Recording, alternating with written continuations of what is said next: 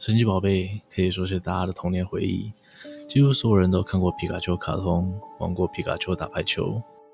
前几年的宝可梦手游更是让全世界的人都为之疯狂。欢迎来到下水道，我是西哥。今天要摧毁的是童年的热血冒险故事。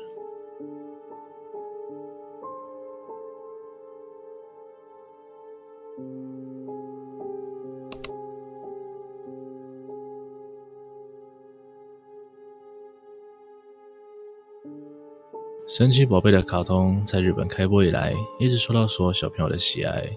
一九九七年十二月，东京电视台播出了《神奇宝贝》第三十八话《电脑战士三 D 龙》。故事是这样的：小智、小霞和小刚一行人来到马茶市的神奇宝贝中心，想让皮卡丘休息，却发现中心陷入大混乱。原来是传送系统出了问题，传进去的神奇宝贝都出不来。这时，秋叶原博士发现，原来是火箭队搞的鬼。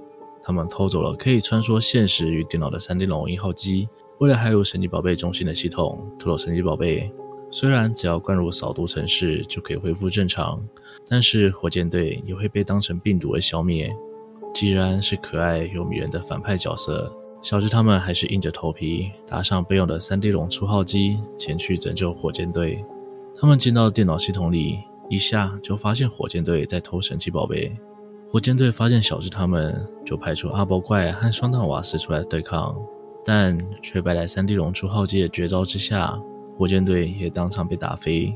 小智他们连忙开始疏通通道，但这时博士突然发现，不知情的城市设计师已经灌入扫毒城市，这代表连小智他们都会被消灭。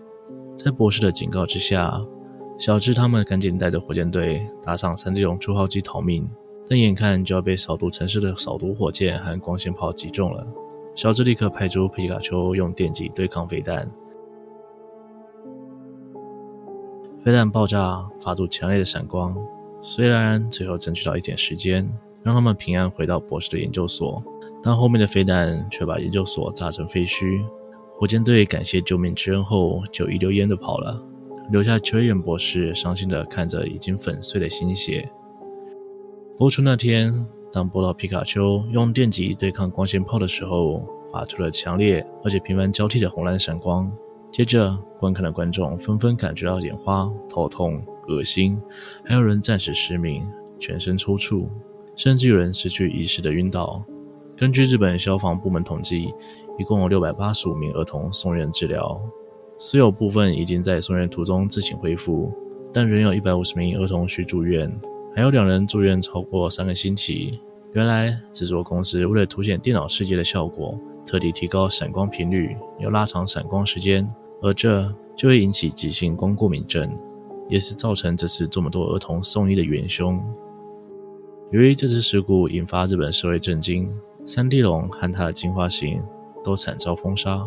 再也没有出现在动画中，而神奇宝贝卡通也被日本电视台强制禁播，一直到一九九八年四月十六日，才在观众强烈要求下播出了第三十九集，而三十八集与三 D 龙就成为永远的禁忌了。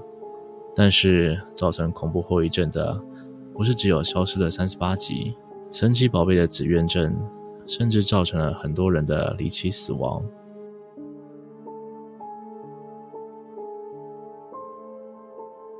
将近三十年前，Game Boy 的神奇宝贝红绿发售，一下就风靡了整个日本，几乎所有人的话题都是这款游戏。但过了不久，开始传闻神奇宝贝红绿版牵扯到了一些离奇的医疗事件，据说有许多玩家离奇死亡，像是自杀、吃药、失踪，而这一切，这些玩家的共通点，都是到了游戏里的紫苑症。虽然当时消息遭到游戏公司全面封锁，但还是有人公开了内部报告。泄密者是公司的前雇员佐藤春惠女士，而她甚至提出了死亡名单。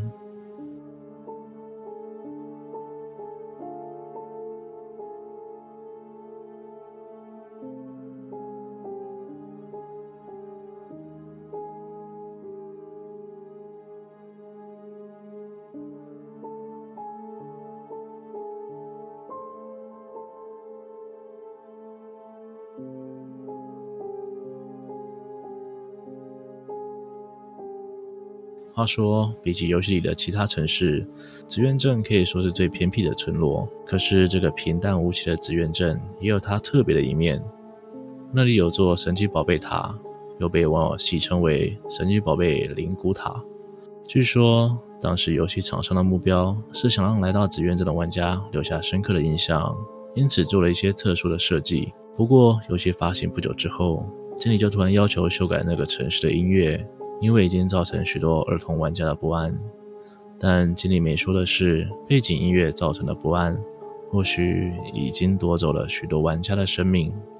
原来第一波发售的神奇宝贝红绿版是用了一种实验性的双节拍音乐，两种声音的频率有些许不同，而每个频率的声音只播一边的耳机，用耳机听了之后，会对人的大脑和心理状态产生影响，也就是所谓的紫苑镇音调。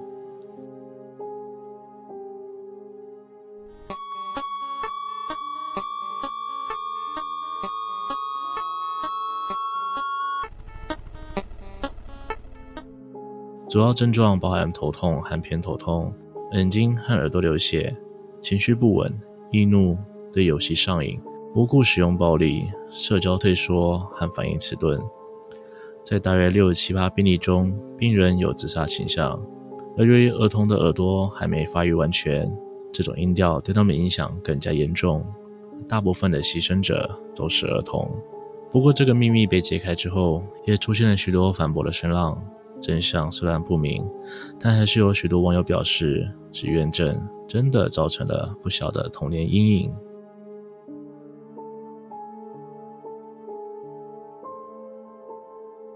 如同前面所说，紫苑镇是宝可梦世界观里一个风格怪异的城镇。